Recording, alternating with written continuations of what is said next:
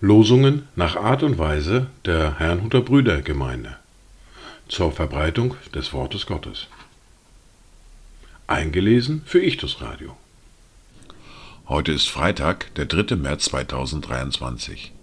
Das erste Wort für heute finden wir im Psalm 31, der Vers 9. Um ihn in den richtigen Kontext zu stellen, beginne ich mit Vers 8. Ich will frohlocken und mich freuen an deiner Gnade, denn du hast mein Elend angesehen. Du hast auf die Nöte meiner Seele geachtet und hast mich nicht ausgeliefert in die Hand des Feindes, sondern hast meine Füße in weiten Raum gestellt. Das zweite Wort für heute finden wir im Brief an die Epheser im Kapitel 1, der Vers 18. Um auch hier diesen tiefen Kontext zu verdeutlichen, beginne ich mit Vers 15. Darum lasse auch ich, nachdem ich von eurem Glauben an den Herrn Jesus und von eurer Liebe zu allen Heiligen gehört habe, nicht ab, für euch zu danken und in meinen Gebeten an euch zu gedenken, dass der Gott unseres Herrn Jesus Christus, der Vater der Herrlichkeit, euch den Geist der Weisheit und Offenbarung gebe in der Erkenntnis seiner selbst, erleuchtete Augen eures Verständnisses, damit ihr wisst, was die Hoffnung seiner Berufung und was der Reichtum der Herrlichkeit seines Erbes in den Heiligen ist. Dazu Gedanken von Yen Wen Wang aus Taiwan. O Gott, deine Hand hat einst die befreit, die unterdrückt waren. Die Geschichten deines Volkes sind wunderbar. Aber wenn unsere Ohren die Menschen weinen hören, können wir nicht länger froh das Siegeslied singen. Angst und Verzweiflung sind Könige in unserem Land. Du hast einst wunderbare Dinge getan. Komm und tröste unser ängstliches Herz und lehre es zu singen.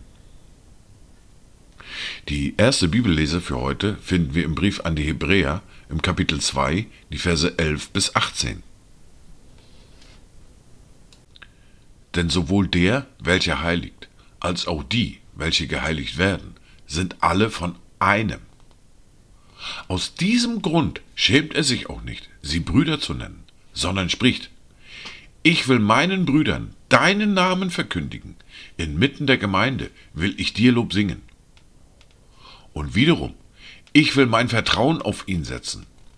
Und wiederum, siehe, ich und die Kinder, die mir Gott gegeben hat. Da nun die Kinder an Fleisch und Blut Anteil haben, ist er gleichermaßen dessen teilhaftig geworden, damit er durch den Tod den außer Wirksamkeit setze, der die Macht des Todes hatte, nämlich den Teufel, und alle diejenigen befreite, die durch Todesfurcht ihr ganzes Leben hindurch in Knechtschaft gehalten wurden. Denn er nimmt sich ja nicht der Engel an, sondern des Samens Abrahams nimmt er sich an. Daher musste er in jeder Hinsicht den Brüdern ähnlich werden, damit er ein barmherziger und treuer hoher Priester würde in dem, was Gott betrifft, um die Sünden des Volkes zu sühnen. Denn worin er selbst gelitten hat, als er versucht wurde, kann er denen helfen, die versucht werden.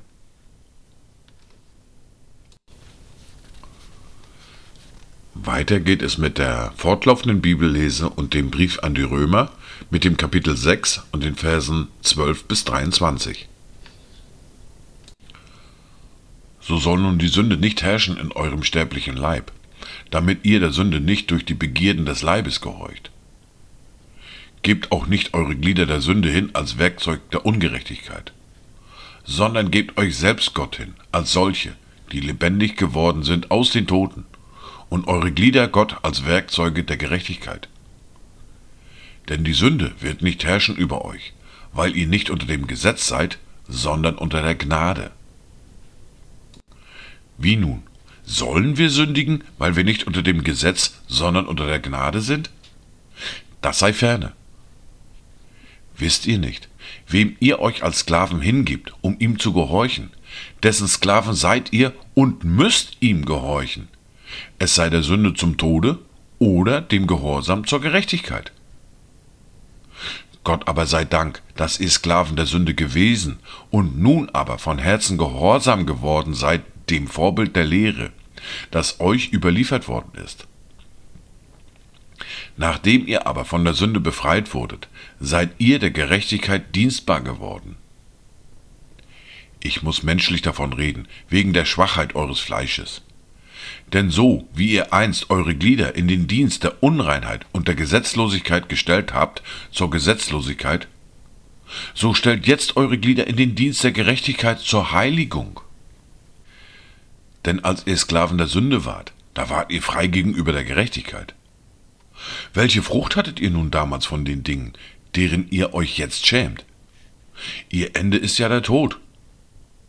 Jetzt aber, da ihr von der Sünde frei und Gott dienstbar geworden seid, habt ihr als eure Frucht die Heiligung, als Ende aber das ewige Leben. Denn der Lohn der Sünde ist der Tod, aber die Gnadengabe Gottes ist das ewige Leben in Christus Jesus, unserem Herrn.